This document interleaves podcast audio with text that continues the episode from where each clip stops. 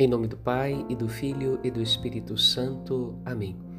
Do caminho da palavra, nesta terça-feira do Advento, sexto dia da novena de Natal, somos convidados pelas leituras da missa a contemplar no canto de Nossa Senhora o coração exultante de tantas mães em Israel que receberam em seus filhos e filhas verdadeiros presentes de Deus a primeira leitura nos aponta um belo exemplo.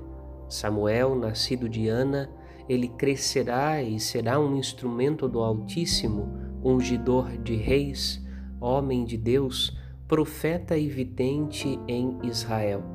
A Samuel, o povo irá para pedir conselhos e direcionamentos da parte de Deus, pois aquilo que sua boca anuncia a seu tempo acontece.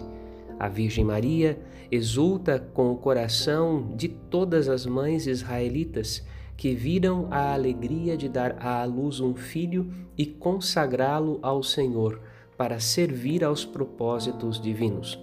Com o salmista, exaltemos ao Deus que exalta os pequeninos e dá aos seus servos assento e lugar de distinção com os nobres, mas não nos deixemos enganar todas as glórias humanas passam. A Virgem Maria fará a experiência da alegria que eleva o coração e do sofrimento que mergulha o coração na cruz. Para além do nascimento e da morte neste mundo, manifesta-se o desígnio divino da vida eterna, para a qual somos todos convidados. A todos desejo um Santo Natal e muita paz.